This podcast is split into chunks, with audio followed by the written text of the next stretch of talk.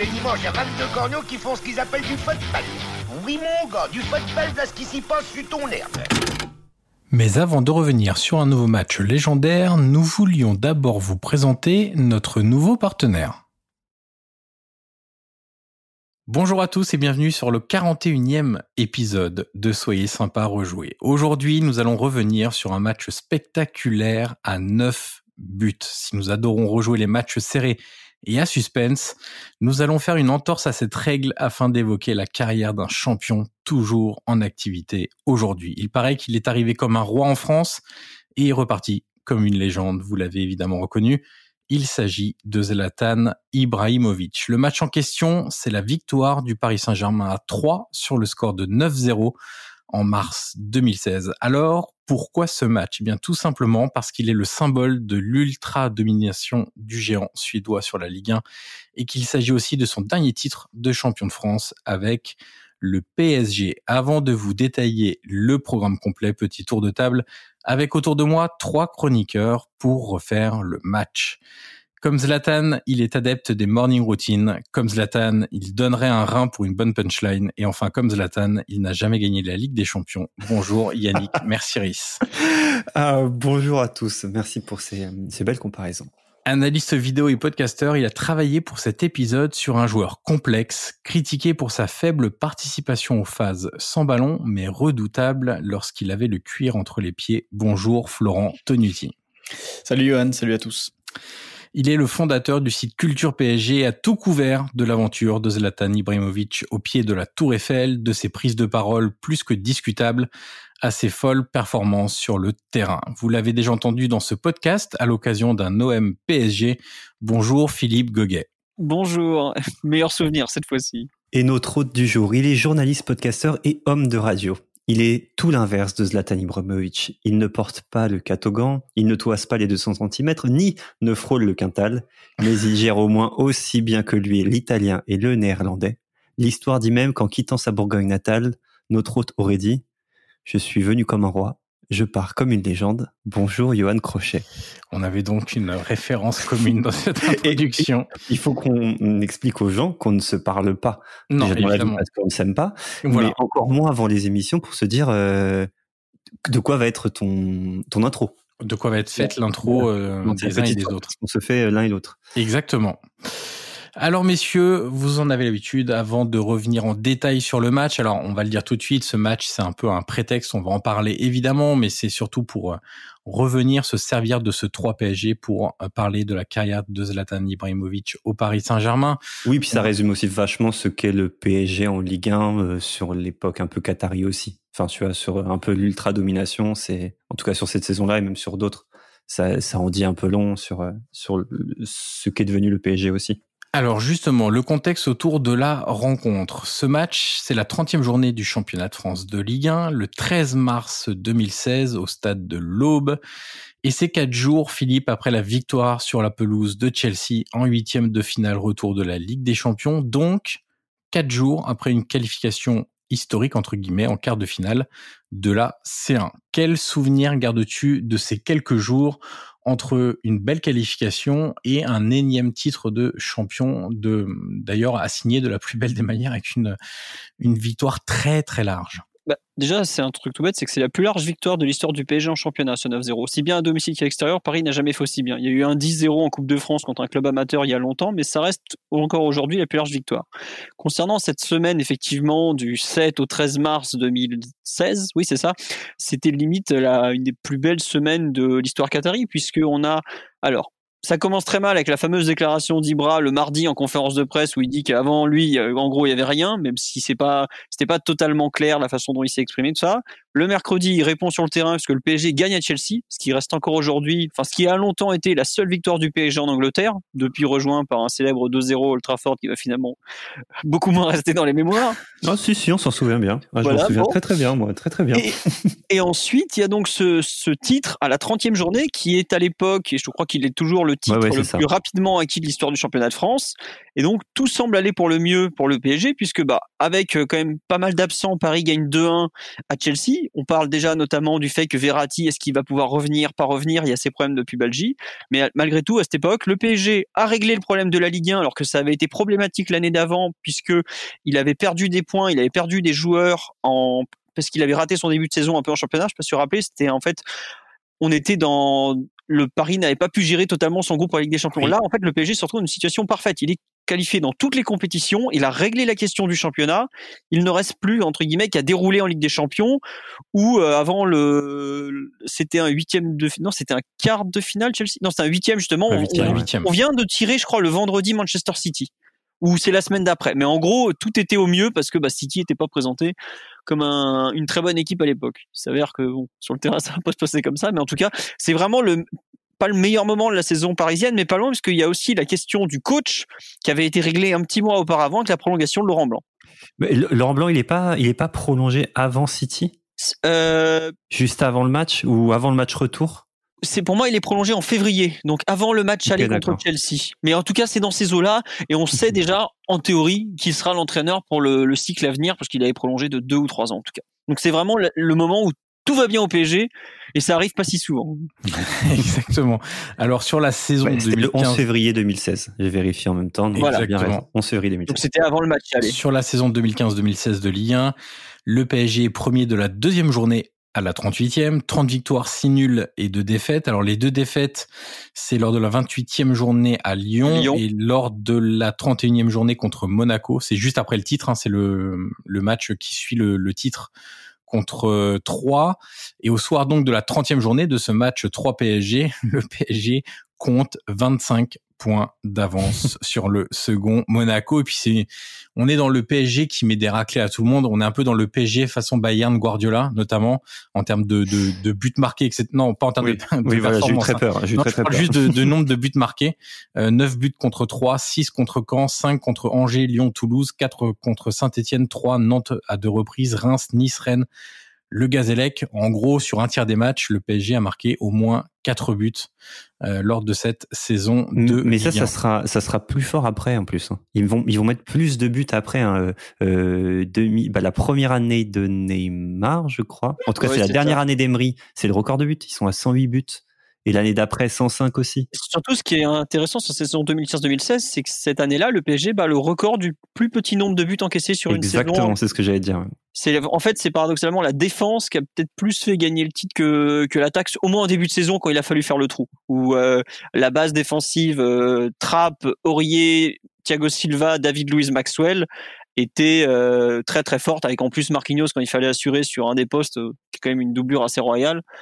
Et c'est finalement cette, euh, cette base défensive qui va permettre au PSG de, de gagner beaucoup de matchs qui étaient serrés en fait. Les, les quelques matchs 1-0, on les gagne grâce à, grâce à la défense plus que grâce à l'attaque. Mais après, évidemment, une attaque pareille. Zlatan fait une saison où il met 38 buts. Pour revenir un peu sur le thème euh, principal. Alors, on passe au match et aux compositions d'équipe. Flo 3 se présente en 4-1-4-1 avec des joueurs qu'on avait un petit peu oubliés pour certains. Euh, Dreyer dans les buts. Alors la prononciation de l'arrière droit, je m'excuse d'avance. oui, pareil. Ouais. Konka, voilà. Euh, Rincon, Saunier et Dabo en défense. Thiago Xavier qui fait un peu non PES euh, au milieu de terrain devant la défense. Fabien Camus, Benjamin Nivet, JCP et Corentin Jean dans la ligne de 4 derrière Gay, l'attaquant, euh, l'entraîneur étant Mohamed Bradja, qui était une sorte d'intérimaire plus ils étaient trois, euh, ils étaient trois intérimaires, je crois, pour, euh, pour le poste. Bradja, euh, je crois Claude Robin. oui. Je crois que c'est son prénom. Ouais. Et j'ai perdu le troisième, mais ils étaient trois, ouais, pour terminer la saison à l'époque. Exactement le mythique Stéphane Darbion sur le banc de touche quand même. Bien sûr, avec sur le banc de touche aussi Ben Saada, Caraboué, euh, Martial, alors pas Anthony évidemment. Non, Johan. et Quentin Auton, qui est aussi un nom qu'on a beaucoup vu en Ligue 1, Ligue 2, c'est durant ces années-là. Exactement. Du côté du PSG, Flo, comment se présente le club, l'équipe coachée par Laurent Blanc sur ce match? Bah, c'est un 4-3-3, euh, bah, Laurent Blanc, euh, façon Laurent Blanc, hein, assez classique, euh, avec Trappe dans les buts. Vanderville et Kurzawa sur les côtés, qui encadrent David Luiz et Thiago Silva en charnière, puisque Marquinhos et Maxwell sont, sont laissés sur le banc. Au milieu de terrain, un oublié, c'est Benjamin Stambouli qui joue numéro 6 sur ce match-là avec Rabiot axe gauche, Pastore axe droit, mais qui va pas mal permuter avec Di Maria, qui va parfois décrocher et se retrouver dans cette zone-là pour pour faire la, la, on va dire la première relance. Et donc un cran plus haut, comme je le disais, Di Maria côté droit, Cavani côté gauche, et Ibrahimovic forcément en pointe. Et je peux me permettre de juste un truc, tout à l'heure, j'ai dit c'était le moment où tout allait bien, mais le PSG réussit à, créer une embrouille pendant cette rencontre, puisque Vanderville et Ibra se battent à la mi-temps. En gros, Van, Ibra reproche un truc à Vanderville, ou au départ c'est Vanderville qui reproche un truc à Ibra, mais à la fin ça s'est fini en Vanderville quitte le vestiaire et, se fait remplacer à la mi-temps par Marquinhos, qui à l'époque dépannait régulièrement arrière droit. Et, donc même le stade, non, je crois. c'est ça, oui, il se barre carrément. Donc il n'y a pas de célébration avec Vanderville euh, sur le terrain parce que. Est-ce que c'est bien Est-ce que c'est grave? Que tu vois que Vanderville soit pas là. Non, mais bon, c'est fou, c'est qu'au départ, c'est euh, Vanderville, je crois, ou c'est Ibra qui reproche un truc à Vanderville, le ton monte, et puis à la fin, c'est finalement Vanderville qui quitte le stade un jour de titre, quand même. C'est pas, mm. c'est pas si courant, quand même, de se fâcher comme ça. Un, jour de titre. Et ah, puis un jour de 9-0, encore plus, quoi. Je veux dire, normalement, tout, tout va bien dans ces cas-là. Alors, Flo, pour revenir sur le, le match et dérouler un petit peu, on va pas faire très très long sur le match parce que je, je le répète, le but est de parler de l'aventure euh, Ibrahimovic au Paris Saint-Germain. Ce qu'on peut noter, c'est que le score de 9-0, alors il est extraordinaire, évidemment, euh, mais en première mi-temps, 3 se crée quelques situations et n'est pas tant dépassé que ça. En fait, beaucoup de buts déjà, et on va en... Il y a que 3-0 à la pause, hein, je crois. Voilà, c'est ça. Mais c'est surtout que beaucoup de buts viennent d'erreurs individuelles, en fait.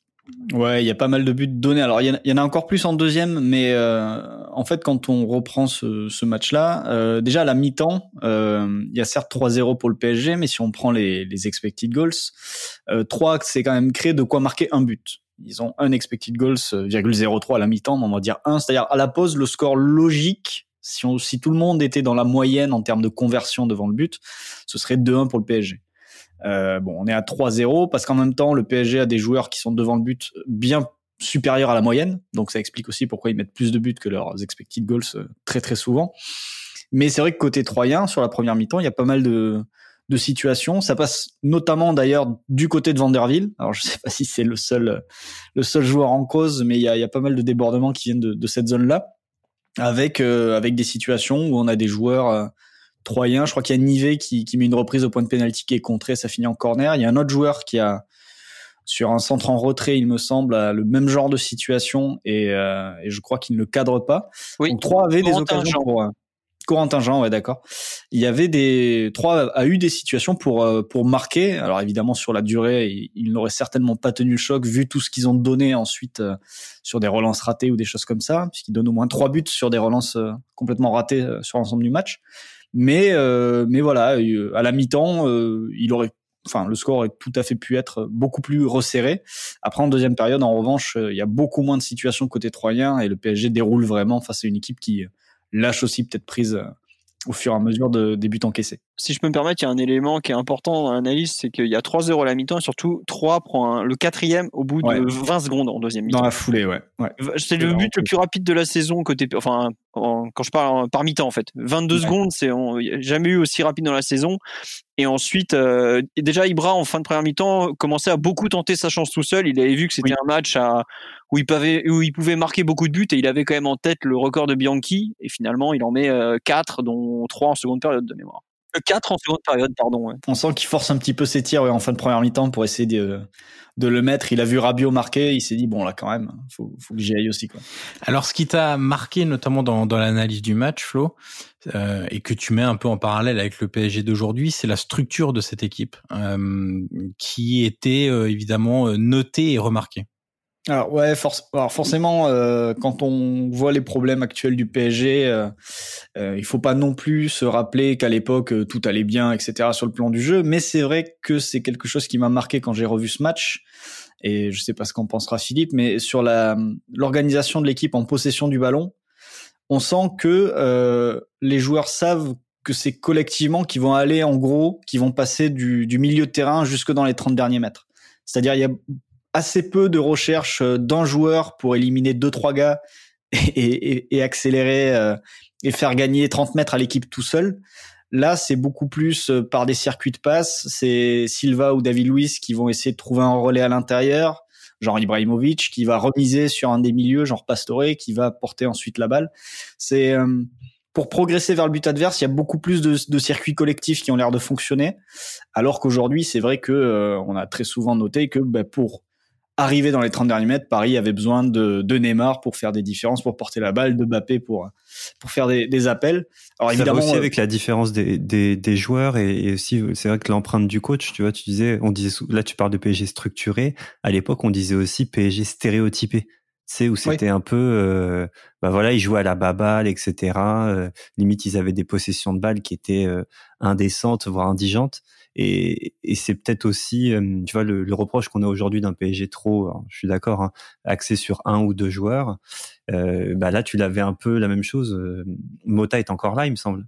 Oui, oui, bien sûr. Oui, c'était le fameux Verratti, Matuidi, Mota. C'était le truc qui bougeait jamais et ils se faisaient 10 000 passes entre eux, etc. C'est, t'avais en fait un stéréotype. C'est, mais c'est aussi un style de jeu en soi. Non, mais en fait, la différence, c'est que euh, disons que pour arriver dans le, le, le dernier tiers du terrain, euh, le fait d'avoir des, des, circuits euh, collectifs rodés, etc., j'ai du mal à voir ça comme un, comme un problème. Euh, à partir du moment où dans le dernier tiers, ça permet à tes, à tes meilleurs joueurs de, bah de, de faire des différences et d'être dans les meilleures dispositions pour, pour, arriver, euh, pour arriver devant le but. Après, euh, c'est vrai qu'à l'époque, d'ailleurs, on le verra par la suite lors du match contre City, où ce stéréotype se transforme en, euh, en confort et on a beaucoup de joueurs qui décrochent pour demander la balle au lieu de se placer entre les lignes pour permettre à l'équipe de d'avancer. Mais ça, c'est ça, c'est un autre un autre sujet. Mais c'est vrai que ça, ça tranche vraiment. Alors après, c'est vrai que on peut préférer le PSG d'aujourd'hui euh, et on peut aussi se dire que avec un joueur comme Neymar, il vaut mieux peut-être lui laisser beaucoup de liberté parce qu'il est tellement fort pour te faire avancer qu'il va, il va faire des différences tout seul, plutôt que de le mettre dans une structure où il va être forcément, peut-être en tout cas, un peu bridé. Et c'est là où aussi où Ibrahimovic a un, a un avantage, c'est que c'est quelqu'un qui, euh, de par son profil, peut facilement s'intégrer à une structure collective. Euh, en tout cas, plus que euh, des joueurs de, de percussion, des dribbleurs comme peuvent l'être Neymar, ou je peux aussi penser à Eden Hazard à Chelsea, qui, lorsque Sarri est arrivé, lorsque Conte a, a eu Chelsea, avait toujours un rôle un peu à part.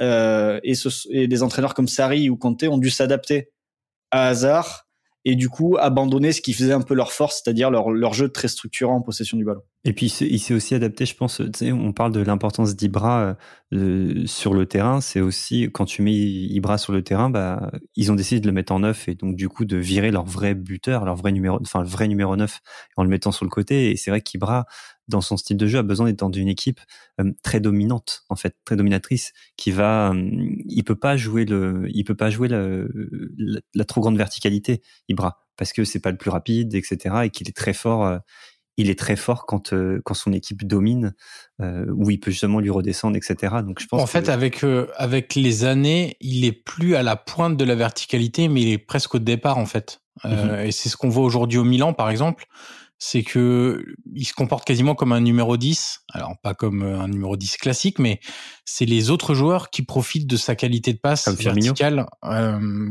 comme Raphaël Lao. Euh, ah bah, voilà, c'est un peu dans cet esprit-là. Mais c'est au PSG qui a commencé à jouer comme ça que, que Blanc a dit en fait, enfin dans l'équipe le, le 10 c'était euh, plus Ibra qu'autre chose quoi, puisque globalement ce que tu dis, Florence, c'est très vrai. En fait, dans cette équipe, il y avait euh, beaucoup de structures et un peu chacun savait ce qu'il avait à faire et empiétait pas sur le territoire de l'autre. Les quatre relanceurs étaient excellents pour sortir du pressing relancé. Les milieux de terrain, que ce soit Verratti, euh, Mota, Pastore, même Rabiot, qui avait qui a quand même un jeu assez peu risqué au final, construisait. Et ensuite, ça arrivait à Ibra qui, dans le dernier tir, ordonnait tout à savoir euh, bah, soit combinaison plutôt centre avec Di Maria, soit plutôt euh, lancement en profondeur pour Cavani, mais en gros, chacun était à sa place et faisait avancer le ballon dans sa dans sa partie euh, premier tiers, deuxième tiers, troisième tiers. Alors évidemment, ça a coulissé, ça avançait ensemble, sinon ça aurait été dégueulasse. Mais euh, il y avait quand même une vraie organisation collective qui était très basée aussi sur les, les qualités des individus. Mais on voyait par exemple quand certains joueurs étaient absents, notamment quand il manquait Verratti, il y avait ce PSG-là avait quand même une certaine dépendance à Verratti malgré tout. Quand Ibra était pas là, pareil, il fallait réorganiser complètement l'attaque parce que personne savait vraiment jouer comme Ibra. Dans ces cas-là, c'était un peu Cavani qui jouait dans l'axe, mais pas trop. Pastore qui tentait de s'insérer comme meneur de jeu. Euh, il y avait un peu de le 11 de départ était très figé, donc on, le connaissait par cœur, il n'y avait aucune surprise, rien du tout.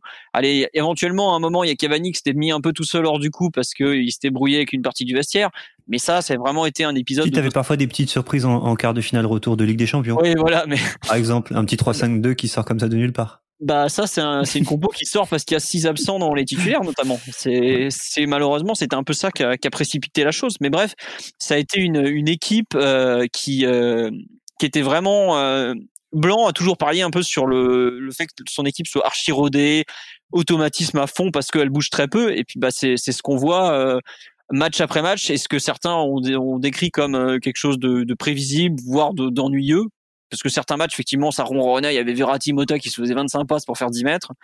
Mais globalement, ça a été une équipe qui savait, qui savait ce qu'elle voulait et qui était capable de, l'imposer à la plupart des équipes parce que c'est cette même saison-là qu'ils vont faire une démonstration en première mi-temps à Bernabeu jusqu'à la célèbre boulette de Kevin Trapp mais où globalement euh, l'équipe euh, marche littéralement sur le Real Madrid il n'y a pas grand monde qui a marché sur le Real Madrid euh, durant ces dernières années comme voilà. Alors Philippe a, évoqué le, nom de Javier Pastore comme alternative.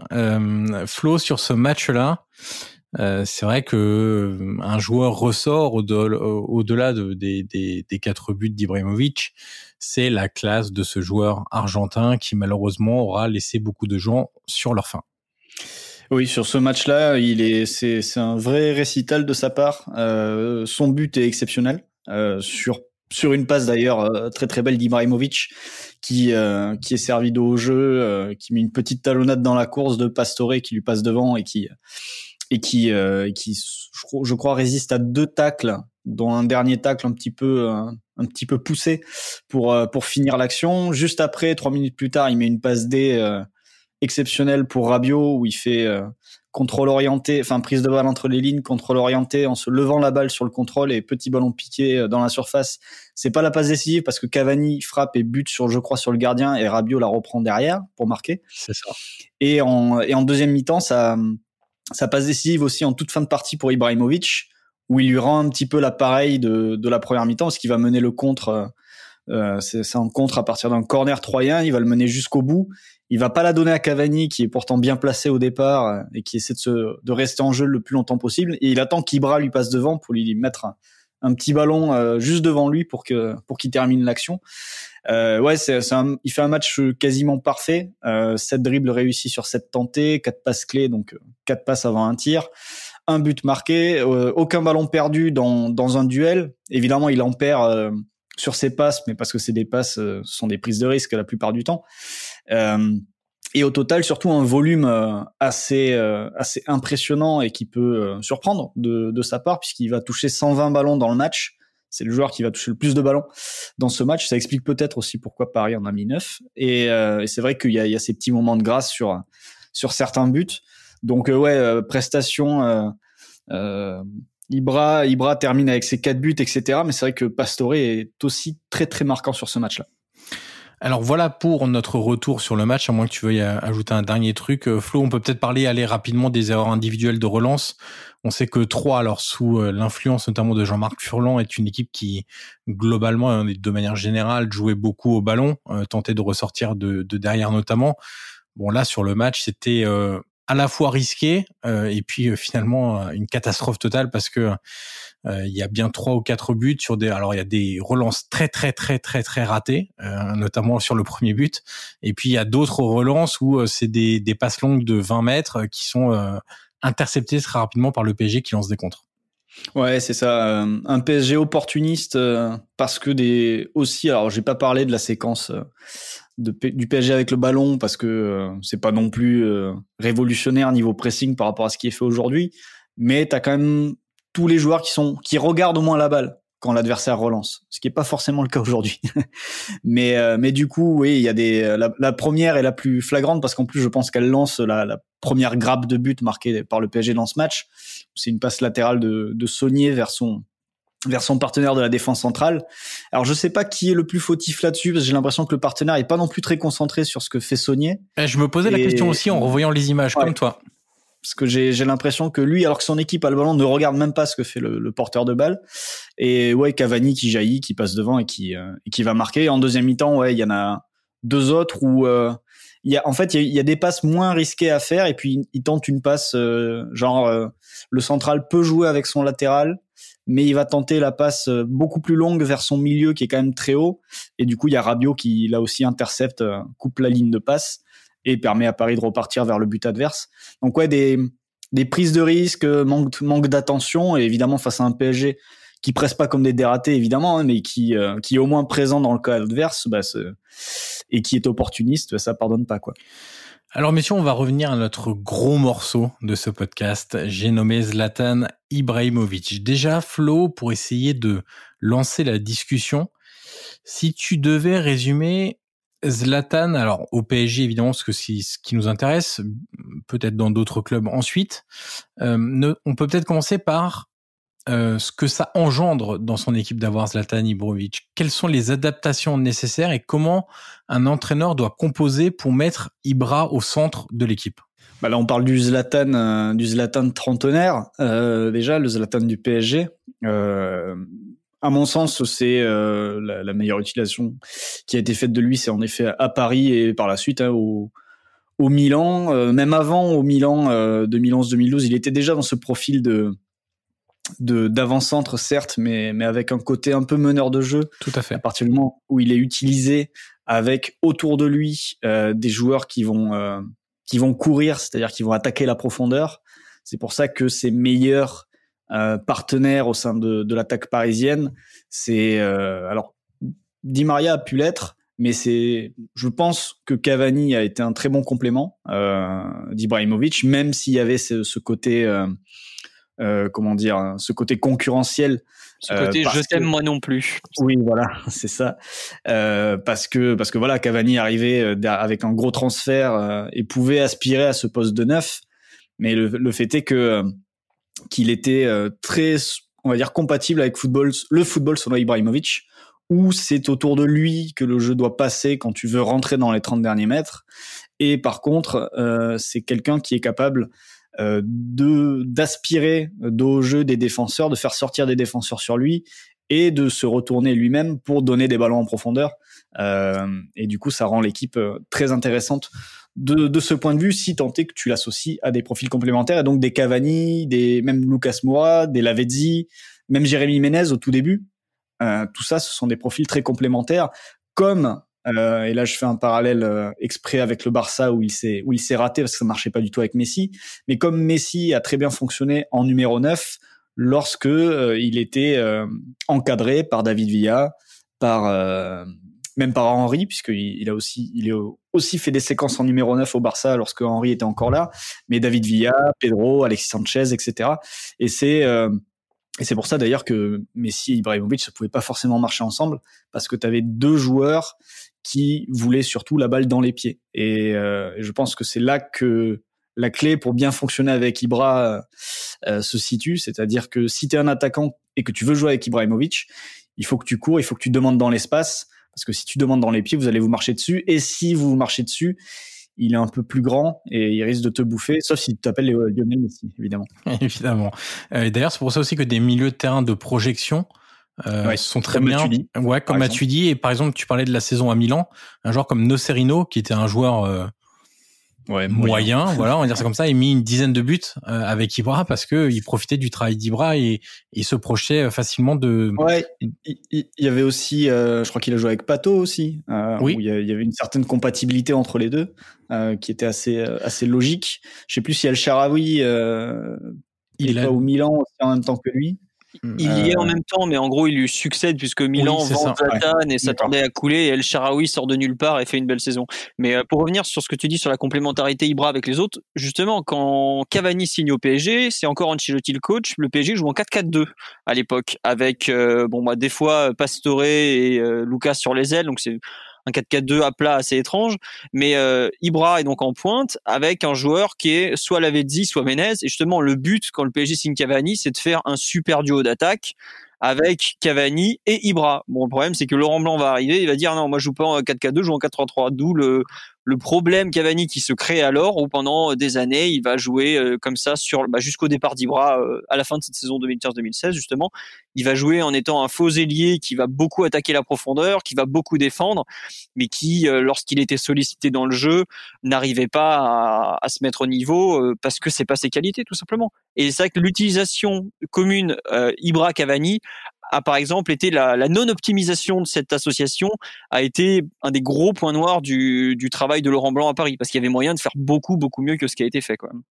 Alors là on a parlé de tout ce qui était euh, phase avec ballon. Flo, la conséquence aussi d'Ibra, c'est sur les phases sans ballon parce qu'on a un joueur qui se désintéresse quand même la plupart du temps de ce qui se passe une fois que son équipe n'a plus le ballon. Oui, euh, oui, c'est pas le problème de d'Ibrahimovic dans ce registre-là, c'est qu'à partir du moment où t'en fais ton attaquant de pointe, tu sais que ton attaquant de pointe va pas forcément faire euh, déclencher le pressing. Or, euh, le, le, premier défenseur euh, pour presser, c'est évidemment l'avant-centre qui décide un petit peu de tout.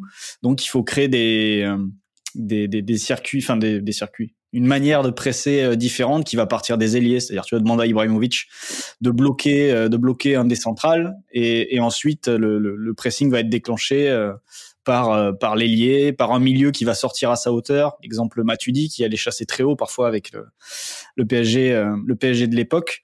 Mais c'est vrai que ça te prive en effet de ce de ce volet là et même s'il était capable hein, de faire des efforts mais c'était plus ponctuel quand tu compares avec euh, d'autres attaquants un peu du même gabarit qui étaient au Bayern de Munich à l'époque et qui pouvaient courir partout. Là, je pense à Mandzukic notamment.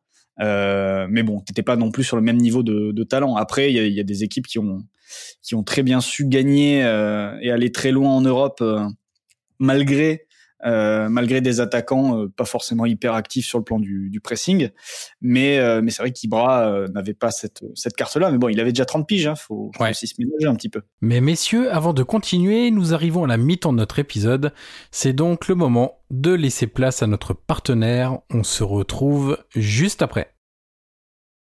Alors, Philippe et Yannick, euh, qu'est-ce que vous retenez? Alors là, on va parler vraiment de terrain pour le coup du passage de Zlatan. Qu'est-ce que vous avez aimé chez Zlatan euh, lors de son passage au Paris Saint-Germain? Flo, euh, pas Flo justement, Philippe pour commencer.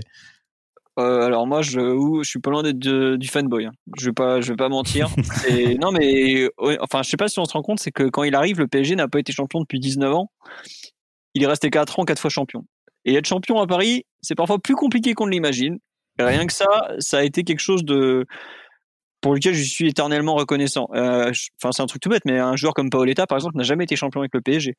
Euh, des Wea ou des Ginola, ils l'ont été qu'une fois. Euh, Rai ne l'a été qu'une fois en étant un joueur un peu secondaire cette saison-là. Donc ça veut dire beaucoup être champion à Paris. C'est pas, ça n'a pas, pas, été donné à, à grand monde euh, finalement euh, avant cette époque. Et puis globalement hors du terrain, il a fait grandir le club d'une façon. Euh, enfin, avant qu'il arrive, on on se fait quand même l'année avant qu'il arrive, on se fait éliminer en poule d'Europa League parce qu'on connaît même pas le règlement sur les buts marqués euh, à l'extérieur. C'est pour vous donner le niveau de ridicule du club dans lequel l'amateurisme dans lequel on était. Il a fait grandir ce club à une vitesse. Il a parfois été en conflit avec Leonardo, par exemple, mais Leonardo dira, mais il, nous a fait gagner un temps euh, monumental. Il le dit encore aujourd'hui, il a aucune à le dire. Zlatan, c'est c'est quelqu'un qui te fait grandir le club, qui te fait grandir tout le monde parce qu'il a une exigence qui est qui est terrible. Je sais que les premières, enfin sa spécialité, c'est quand un nouveau arrivait à Paris. La première séance d'entraînement, il avait intérêt à être prêt parce que euh, il allait en prendre plein la tête. Le pauvre Kevin Trapp, quand il signe, le PSG est en tournée à New York, il le met dans les buts, il l'a allumé pendant 20 minutes, il lui en a mis lucarne gauche, lucarne droite, penalty, Panenka, il lui a tout fait. Et à la fin, il, y a il fait bah bienvenue à Paris mon gars.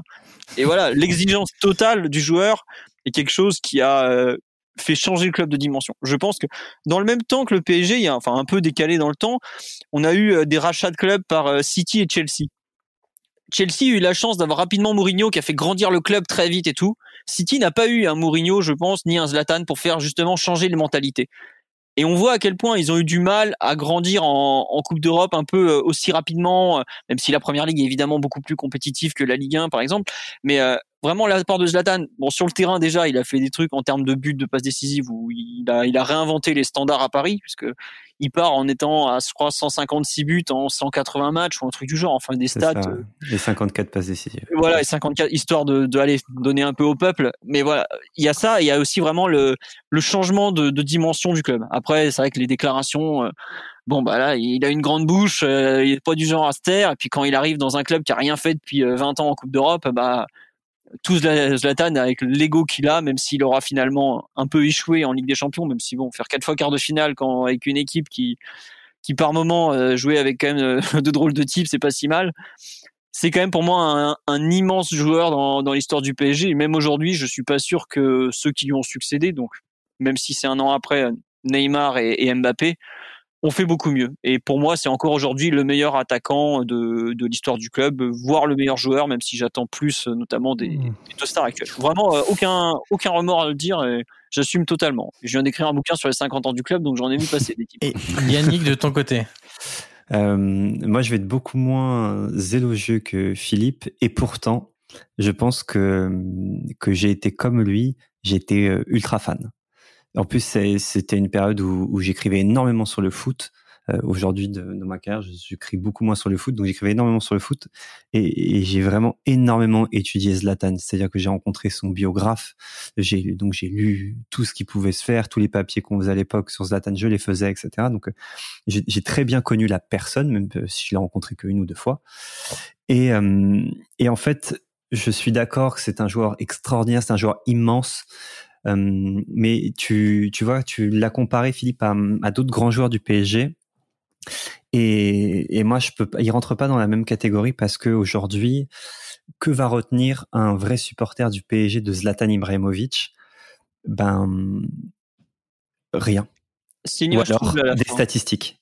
Mais tu vois, parce que dans son truc, je suis venu comme un roi, je pars comme une légende. Non, tu repars comme une statistique, mec. Certes, t'as mis 180 buts, 150, 180 matchs, 156 buts, 54 passes décisives, très bien, mais je trouve qu'il a individualisé le, le club il représente ce qu'est l'individualisation du, du, football en partie. Je pense que pour euh, que ça sera, il aura le même destin ou Neymar aura le même destin que Zlatan. Ce ne sont pas des joueurs qui vont marquer l'histoire du club, euh, on va dire de manière pérenne. Euh, pour moi, Zlatan c'est un c'est un amour de vacances certes, qui dure quatre ans, mais c'est un coup d'un soir en fait ce gars-là. C'est quelque chose euh, qui est, en fait, Zlatan représente pour moi le présent. C'est la quintessence, l'incarnation du présent mais euh, il, se fiche totalement de ton passé et, quand il est de ton passé, tu l'oublies et Zlatan ne sera jamais ton futur en fait. Et c'est en ça où je trouve que ce joueur-là, il est, il est passionnant. C'est une, c'est un homme passionnant, mais je, pour moi, il, il n'est pas dans, en tout cas dans, en tant que supporter et je ne peux pas, je ne peux pas le mettre, euh, je le mettrai jamais dans mon équipe type du Paris Saint-Germain parce que euh, je mets en premier presque. Ouais, mais tu vois, et c'est et c'est et pour autant et tu vois, et, et je pense qu'on est deux personnes sensées, on n'est pas des fanboys euh, à dire euh, machin etc. Tu vois, on est on est on est lucide sur le club qu'on aime, mais ce gars-là, euh, parce que tout simplement, je il est plus grand, et il le dit en plus, il, pas, il se sent pas, il est plus grand que le club. Et moi, je ne peux pas accepter ça. Euh, pour moi, mon club sera toujours plus important qu'une seule personne. C'est peut-être mon côté un peu euh, démocrate républicain qui parle, j'en sais rien. Mais tu vois, il a un côté un peu trop, euh, un peu trop dictate pour pour moi. Et il y a un autre souci, si je peux me permettre, c'est qu'il a, en fait, c'est un peu, il a été l'image de ce PSG de la première partie de l'RQSI, qui a été d'une régularité affolante, à savoir, en gros, champion, quart de finale, Ligue des Champions, et de une ou deux coupes par an selon les mauvaises euh, ou les bonnes années. Même. Ils, ont fait très souvent le, ils ont pas fait euh, trois triplés de suite? Deux, deux, deux, deux avec Ibra, pardon. Voilà. mais en gros, c'était le PSG de la régularité, mais c'est un PSG qui a manqué de pic de performance. Quitte à avoir des baisses, mais qui a manqué de pic en fait. C'est là où par exemple un joueur comme Pastore a été un joueur de pic et de et de trous. Euh, Zlatan ne l'a jamais été. Zlatan était une régularité incroyable. C'est-à-dire, c'était euh, 45 matchs, 35 buts, 15 passes, en gros. Je schématise mais euh, il a manqué peut-être des, des matchs où il est en difficulté et des, matchs au contraire où il est peut-être encore plus fort. Et ce, ce problème de régularité absolue, c'est un peu celui qu'a eu Thiago Silva aussi, je trouve. À savoir un joueur qui a été euh, sur la durée incroyablement fort, mais qui a peut-être parfois manqué euh, peut-être d'un supplément d'âme, d'un, pic de performance.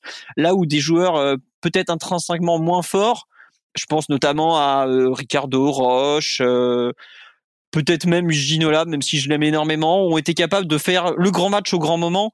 C'est un peu ce qui a manqué à Zlatan. Après, moi, j'avoue que. Oui, et à l'inverse de Thiago Silva, tu vois, Thiago Silva ne lui demandait pas d'être euh, d'être ce supplément d'âme qui te fait gagner des matchs, en tout cas à défaut de ne pas te les faire perdre. Et surtout, Thiago Silva n'a jamais revendiqué ce statut-là, à la différence de Zlatan qui euh, qui l'a ouvert plus que jamais. Après, je suis d'accord, il a fait progresser le club sur des sur des choses très pratiques. Tu vois l'anecdote de Chantôme sur les valises euh, sur euh, enfin tout le monde la connaît enfin j'ai pas besoin de enfin je, la rappelle vite fait mais en gros Chantôme euh, il explique que quand Ibra arrive euh, pour la première fois au PSG enfin bref il y a un déplacement hop il monte dans sa dans sa chambre et il appelle Leonardo il fait ce quoi ce bordel? Il lui dit quoi? Il fait allez où ma valise? Il fait comment ça allez où ta valise? Il lui dit bah allez où ma valise? Elle était restée dans le bus parce que à Milan les gens, enfin, il y avait un intendant pour ramener les valises, etc. Et il explique que c'est un détail, mais euh, que c'est des petites choses comme ça. La bouffe, il est, c'est un malade de, nutrition, euh, Ibra, et euh, il a fait faire des choses incroyables. Il a imposé le brocoli plus que de nature parce que c'est un, pour lui un super aliment, etc. C'est quelqu'un qui a fait progresser sur pas mal de choses, mais je le trouve beaucoup trop clivant. Néanmoins, néanmoins, c'est une personne de caractère et, avoir une personne de caractère dans ton vestiaire, euh, c'est euh, c'est quelque chose qui, a une valeur euh, presque inestimable parce que Zlatan tu as beau dire tout ce que tu veux, tu as parlé de régularité, c'est-à-dire qu'il gagnait, gagnait, gagnait et pour moi ce gars-là a une surestime de soi mais mais il répond toujours présent jusqu'au moment où il a plus le niveau. Pour moi, Zlatan n'a pas le niveau plus que quart de finale de Ligue des Champions. Et d'ailleurs, il est arrivé là au maximum.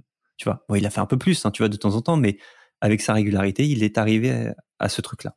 Et donc, tu vois, c'est c'est pour ça que je me mets pas dans dans le top du top parce que c'est un, c'est un très bon joueur. C'est un excellent joueur. C'est pas un grand joueur. Fait quand même quatrième du Ballon d'Or.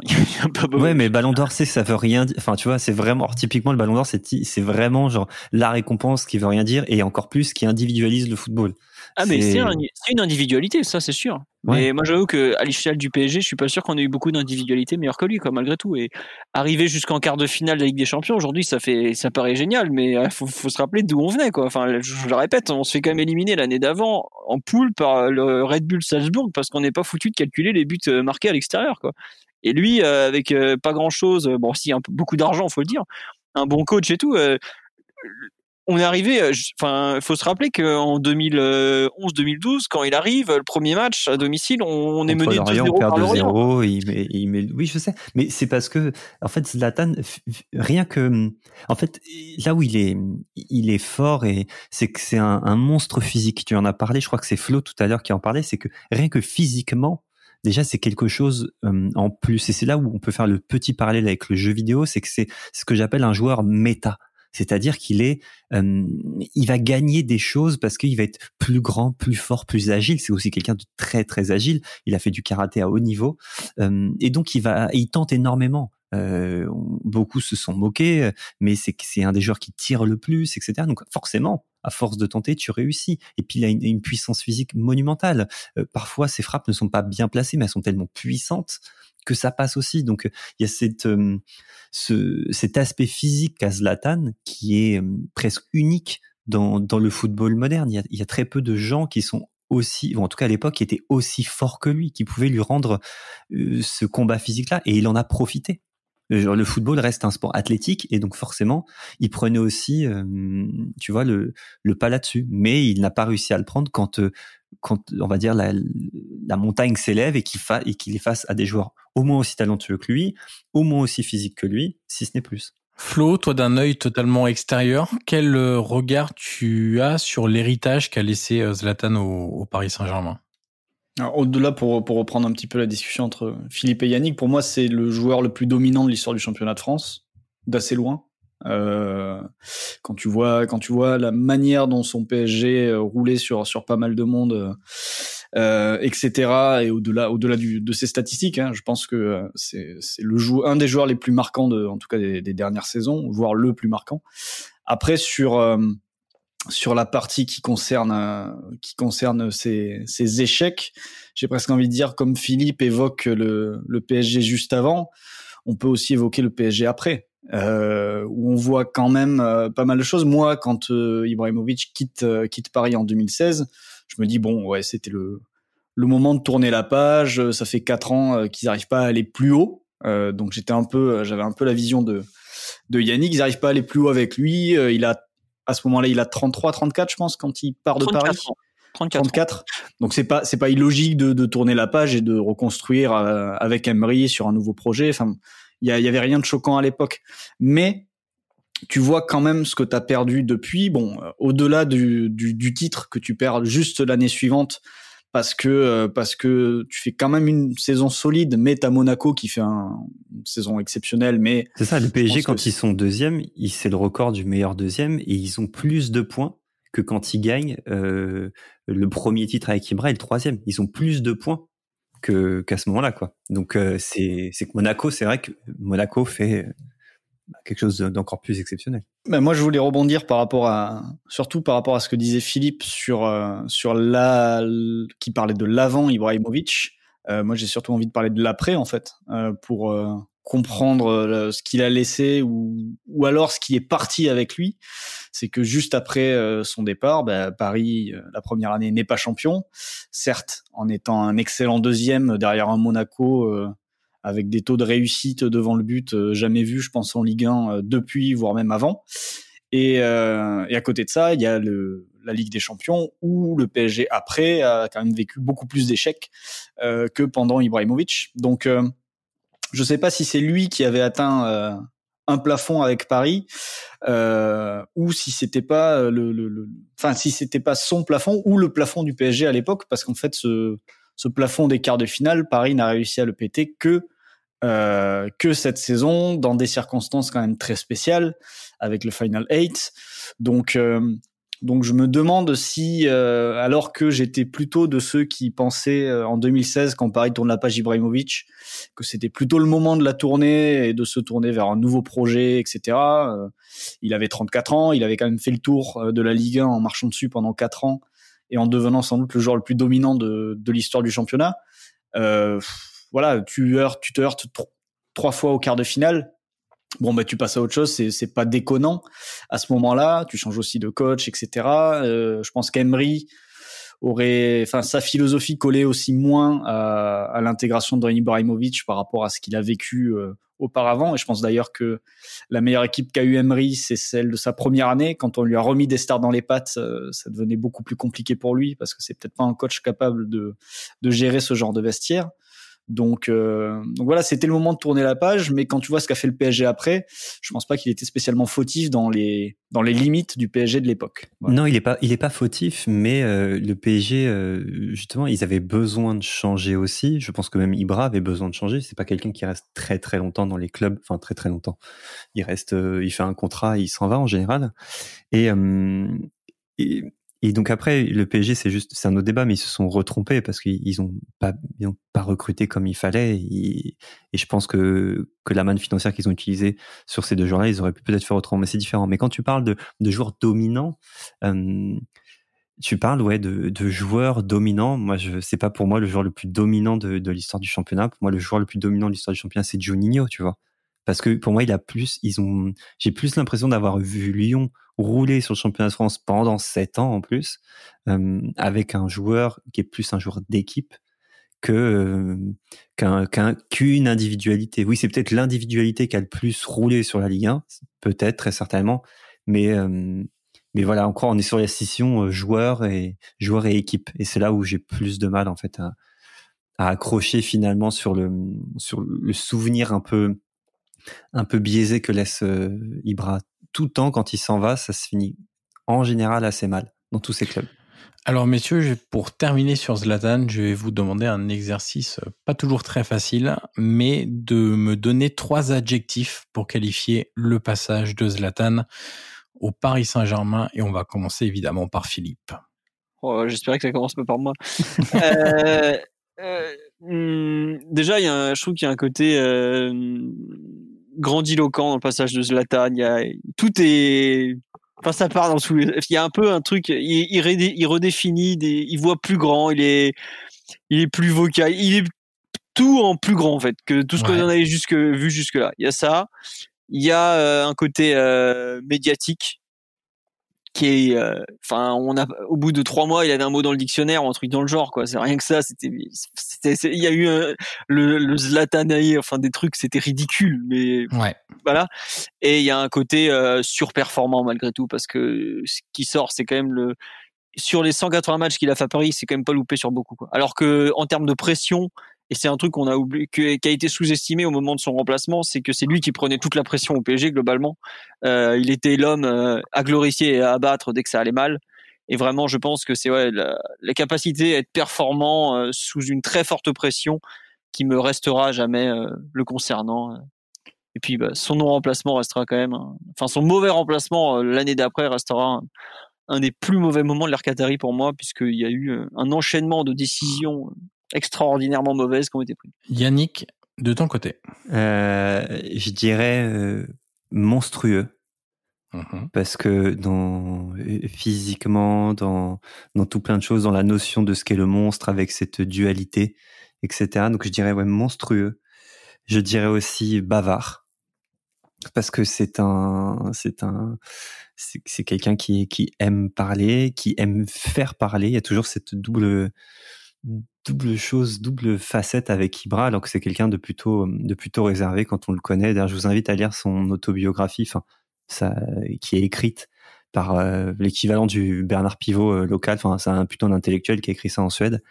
Et, et, on en apprend quand même beaucoup sur le personnage. Je sais pas s'il a été mis à jour depuis. Et le dernier, je dirais, bah, Zlatanesque, parce que comme tu l'as dit Philippe, ce, ce gars-là est rentré dans le dico euh, alors évidemment en France, euh, je sais pas si zlatanesque ou zlatanerie dans le dico, mais en tout cas le verbe zlataner l'est dans le dico suédois. C'est un vrai mot, c'est un vrai verbe qui est entré dans le dictionnaire. Et, et rien que ça, il y a des joueurs qui laissent leur empreinte dans le monde du football, qui laissent leur nom sur des gestes techniques. Lui, il l'a laissé dans, dans l'histoire de la langue de son pays, alors que c'est un fils de double immigré, c'est-à-dire que c'est un des rares joueurs suédois à avoir ses deux parents qui ne sont pas nés en Suède. Et je pense que voilà, en termes d'intégration, c'est euh, c'est très fort. Et on termine par Flo. Ouais, ben, j'ai déjà utilisé dominant, euh, donc euh, ça en fait un. Je vais avoir du mal à trouver le troisième. Le deuxième, je vais dire central parce qu'il était au centre de tout, c'est-à-dire le, le jeu du PSG tournait autour de lui, il était aussi au centre de l'attention, il prenait la pression comme le comme le disait Philippe. Et le troisième, j'ai un peu plus de, de soucis euh, à trouver à trouver quelque chose central d'ailleurs pour le bien, euh, pour le meilleur et pour le pire, on va dire. Mais de toute façon, c'est toujours euh, comme ça, Ekibra, pour le meilleur et pour le pire un peu. Oui, oui, ça, les deux. Attends, ça résume ça. Après, après, il y a aussi quelque chose de, euh... non, je savais pas où j'allais en fait. Et bon, c'est euh, sur ces deux-là. Deux, c'est très bien aussi. Hein. C'est pas mal aussi, je pense. Alors, messieurs, on va boucler par un quiz. Et oui, c'est l'heure du ah. quiz, le traditionnel quiz de Bababam de Soyez sympa rejouer. Alors, on va parler de Zlatan. Évidemment, messieurs, vous ne serez pas surpris. Euh, vous savez qu'on moque souvent Zlatan pour son absence de résultats en Coupe d'Europe. On en a un petit peu parlé d'ailleurs, euh, notamment des prestations décevantes dans les grandes rencontres à élimination directe. Il a quand même une Ligue Europa à son actif. Alors, il n'a pas joué la finale car il s'était gravement blessé quelques semaines plus tôt mais c'était la finale de la Ligue Europa 2017 et elle opposait Manchester United à l'Ajax. Victoire finale 2-0 des Mancuniens. Et vous allez devoir me citer très naturellement et en toute décontraction les 22 titulaires et les 6 remplaçants. Attends, quand même. On fait un épisode spécial Zlatan. Et tu nous fais le seul match où le mec y joue pas et tu nous mets l'Ajax dedans. Ce scandale. En fait, tu sais, je me suis, j'ai beaucoup réfléchi pour ce quiz. Je me suis dit, si je fais PSG, Philippe va le déglinguer. Euh, si je fais euh, des trucs suédois, vous aurez révisé euh, les Suédois en France, tout ça, je vous connais, vous aurez révisé. Donc je me suis dit, je vais partir sur un truc totalement euh, déconnecté. je m'attendais à ce que tu nous cites le Suède-Italie de 2004. C'est vrai? Ah ouais, le, avec cette aile de pigeon où il est du sol, avec mmh. Papy Bouffon qui est à l'époque encore jeune et, qui prend. Non, non. Bah, allons-y hein, sur ce. tu me rappelles, j'étais, j'ai été parti couvrir France-Italie à Parme, enfin Italie-France à Parme, je crois, et on l'avait vu ce but-là, genre euh, en gros sur Twitter, etc. On s'est dit mais c'est quoi ce but, qu'est-ce qui se passe, etc. C'était, c'était une folie. Enfin bref, mais faisons un match d'Europa League où Zlatan ne joue pas, c'est tellement mieux. Contre euh, contre euh, un club où il a joué. Voilà, oui, notamment. c'est vrai, Je me raccroche comme je peux. Euh... alors, messieurs. Vous voulez commencer par l'Ajax ou Manchester alors? Non, on va bah, comme vous voulez. On va faire chacun votre tour. On commence évidemment par l'invité. Philippe, à toi. Bah Pogba, vu que vu que Pogba est titulaire, ça tombe très bien. Et de euh... voir, il, il frappe. Il, le premier but, c'est une de c'est sa frappe contrée, non? C'est ça, c'est un but dégueulasse. Calme-toi Yannick. Yannick, justement, c'est à toi. Et euh, je vais dire Dale Blint. Il a forcément joué dans l'un des deux. très malin, très malin. Il jouait à cette époque-là à United. Flo. Et voilà, je savais que ça allait passer. Euh, David De Gea. Aïe, aïe, aïe, aïe, Ah non, c'est Romero alors. Ouais, c'est Romero, exactement. Bah, allez, on, te laisse, on te laisse dans le jeu. Philippe. Euh, Mictarian, normalement. Oui, titulaire, remplacé à la 74e minute. Yannick. Euh, Onana? André Onana dans les buts de l'Ajax. C'est bon. Flo. Davidson Sanchez. Davidson Sanchez, défenseur colombien de l'Ajax. C'est bon. Philippe. Je m'en rappelle parce que Mourinho euh, avait fait un plan euh, qui qui qui devait pousser l'Ajax à relancer par Davidson Sanchez puisque c'était pas une mauvaise plus problématique de relancer par les autres. C'est vrai. Bah, de Lirt, puisque de mémoire il y a déjà à l'époque. Matthijs de Lirt qui fait partie de la défense centrale avec Davinson Sanchez. C'est bon. Euh, Yannick? Euh, Et là, tout le monde se dit en fait à quel moment Yannick va se planter. Exactement. J'hésite entre deux. J'hésite entre. Tu vas pas prendre le bon, on le sait. Bah, j'hésite entre trois même. Ah, d'accord. Parce que je connais bien les joueurs de l'Ajax. Vas-y. Je vais dire De Jong. Voilà c'est le drame. Alors je te le compte parce qu'il est remplaçant. On était bah plutôt sur les titulaires d'abord, mais bon, je te le compte. Frankie de Jong entre à la, à la, 62e ou 82e. Je sais qu'il beaucoup de Lirt à l'époque, mais bien sûr que je sais. Attends, quand même, respecte-moi. c'est au tour de, euh, c'est au tour de de de, de Philippe. Euh, c'est à mon non, Flo. Non, non, c'est à Flo. Euh, Ajax 2017. Ah oui, c'est l'Ajax qui sort Lyon. Euh, Traoré? Oh, bâtard. Bertrand Traoré. Alors, c'est, c'est Traoré, hein, pas bâtard avec. C'est non, Bertrand Traoré. c'est bon. Euh, Philippe. Euh, Dolberg, normalement. Dolberg, Casper Dolberg était titulaire. C'est bon. À toi, Yannick. Euh, est-ce que Tagliafico y est déjà? Et eh ben voilà. Voilà, il fallait, il fallait à un moment donné que ça se passe mal. Voilà. Ah, je prends des risques. C'était normal que, que tu te plantes. Voilà, c'est, c'est, c'est très naturel. C'était Veltman à gauche? Alors, c'était pas Veltman à gauche, il était, à droite, mais ah, Veltman, ça compte. Euh, tu l'as pris à un tour d'avance, mais Philippe, du coup? Oui. Euh, Ander Herrera, non? Ander Herrera était titulaire côté United. Donc, Flo, tu nous as donné Veltman, c'est bon. Euh, Yannick, pour le fun, on te laisse dans le jeu. Les euh, je vais dire. Euh... Ne te plante pas. Euh, Juan Mata Juan Mata, c'est bon, titulaire avec United, sorti à la 90e. Euh, Flo. Alors, qui est-ce qui était à gauche à l'Ajax? C'est pas le plus simple à trouver. Non, ouais, je, me doute. Euh, au milieu, alors, euh, Klassen? David Klassen, c'est bon, bien joué. Je suis déçu, il y a un joueur que vous n'avez toujours pas cité, je suis hyper déçu, mais bon. Philippe euh, il devait y avoir un des, une des célèbres chèvres de United en défense, je sais pas, euh, Smalling ou Jones Allez, Smalling, on va dire. Smalling, c'est bon. C'est bon, Smalling est bon, il était titulaire. ils ont gagné quand même. quand tu revois la défense, c'est vrai que ça fait un peu peur. Euh, tac, tac, tac, on doit être à flot là. Euh, c'est à moi après Philippe. Ah, Yannick. Ok, Yannick. Je dirais Sean, Sean, Là, ce Sean, c'est bon. Ouais. Flo C'est ma partie de FM qui remonte. Hein. Alors, est-ce que euh, j'ai un doute Alors, il y en a deux de l'Ajax euh, où j'ai un doute, je sais pas s'ils ont joué. Euh, Van de Beek Il entre en jeu, donc ah, ça passe. Ok. Du coup, on repart sur Philippe. Eh bah, Luc Shaw, alors, l'arrière gauche de Manu doit être là. Et non. Putain, il sert à rien celui-là, bordel. il est nul et en plus, il est pas là comme il faut. Exactement. À Yannick. Mmh, est-ce que Anderson est là encore? Vous me rendez fou. Il y a un de mes joueurs préférés que vous avez toujours pas cité, c'est, c'est, j'hallucine. Ok. Euh, Anderson, le Anderson, Anderson. Brésilien, là. Ah, ah, non, non, non, non, non, non. Ah, non. Euh, Flo? Euh, Alors sur l'Ajax, il manque l'ailier gauche, je crois. Oui. Il manque tout le couloir gauche. Il vous manque le, bah oui, même le milieu de terrain qui était à gauche sur ce match-là. Si, Je vais vous donner un indice. Magicien. Magicien. Tadic? Ah, Non, il est pas encore là. Non, non. Par contre, sur l'aile gauche, il y a Kluivert, non? Non. Ah, c'était pas lui. Younes. Oui, Younes était titulaire. Ah, lui, il a disparu par contre. Hein. Euh, ah, mais si, je crois que j'en ai un. Euh, bah, c'est Philippe après. Euh, Martial n'est pas là? Anthony Martial entre en jeu en toute fin de rencontre, ah, donc c'est bon. Yannick J'hésite parce que je me demande s'il n'a pas été transféré après. Ziyech? Bien sûr, Hakim Ziyech. c'est lui. le relayeur. Et oui, le magicien. Ouais, il est relayeur côté gauche sur ce match-là. Donc à l'Ajax, il vous en manque un qui est l'arrière gauche. Et à United, il vous manque l'arrière gauche, l'arrière droit, un milieu Valencia. Valencia, c'est bon, oh. Philippe. Et il nous manque le 6. J'arrive pas à le Non, le 6, vous l'avez, euh, c'est le 8, un deuxième relayeur avec Pogba. Est-ce que c'est un Italien, le, le, le, gaucher, le latéral gauche oui. ou droit Darmian? Oui. Attends, mais là, pour Ah, il jouait en 4-2-3 United? Je crois qu'il jouait 4-3-3. Euh, il joue 4-3-3. J'ai Herrera, Pogba, et pour moi, il manque un 6. Il n'y a pas Carrick ou Fletcher? Mm, Bah, a priori, non. Il jouait plutôt en 8. Alors peut-être que c'est une erreur sur la compo et qu'il joue en 6.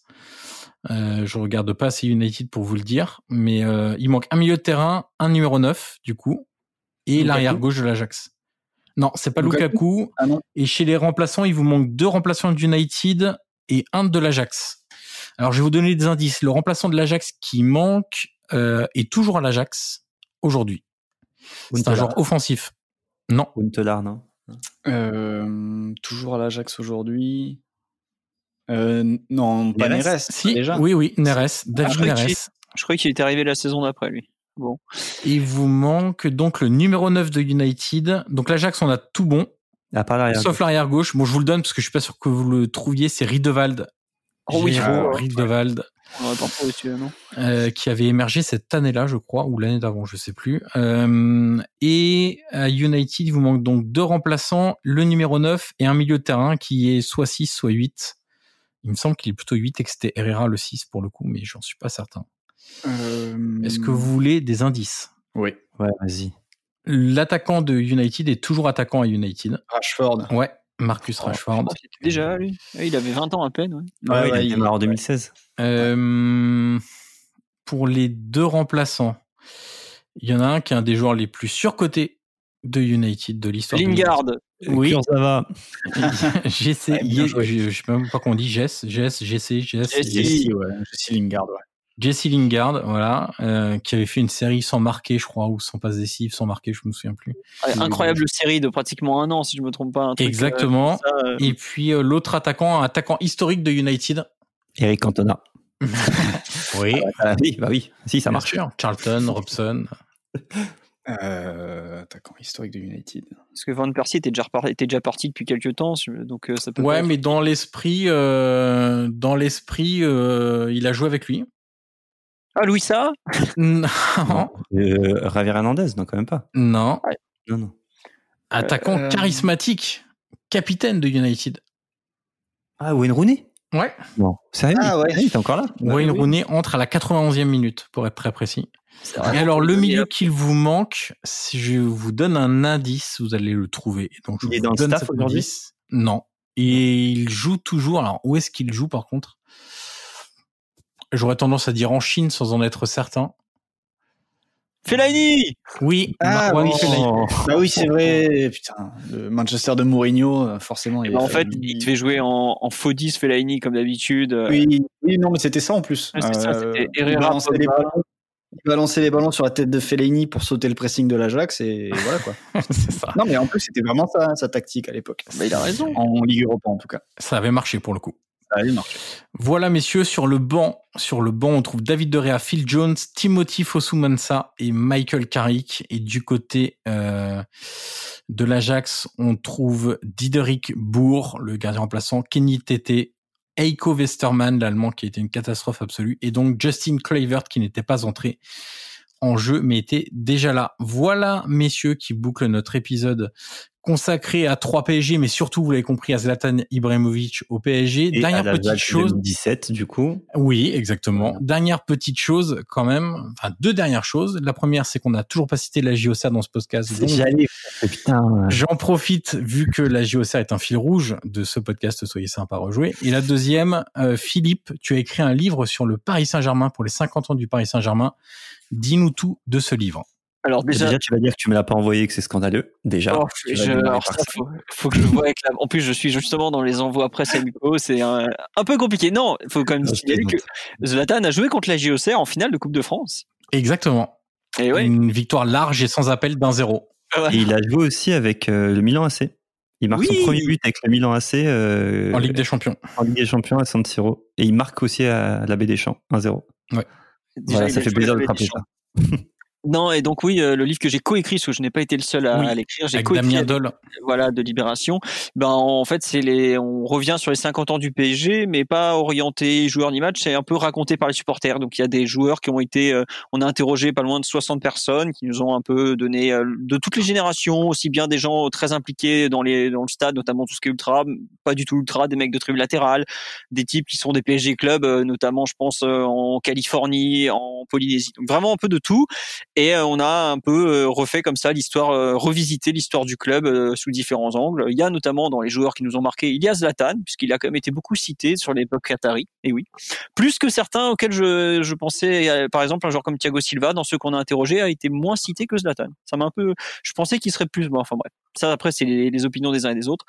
Mais voilà, qui, il y a, il fait 270 pages. C'est un livre illustré, donc il y a forcément beaucoup de photos, notamment du du magicien Ibrahimovic et d'autres joueurs d'autres époques. Euh, mais c'est vrai que par exemple dans ce que je disais tout à l'heure concernant les pics de performance, ben on se rend compte qu'il y a euh, dans les grands matchs qui ont été souvent cités, je suis de mémoire, je crois qu'il y en a qu'un où Zlatan a participé par exemple. Voilà, c'est un peu son parcours à Paris, hein, quelque chose qu'on ne peut pas effacer, mais où il y a peut-être eu finalement un manque d'une d'une étincelle, d'une nuit magique, et finalement, bah, beaucoup de, de, de bonnes choses, mais pas peut-être pas justement ce qui aurait fait être le le joueur euh, ultime et indiscutable euh, comme numéro un dans, dans le club parisien, tout simplement. Voilà.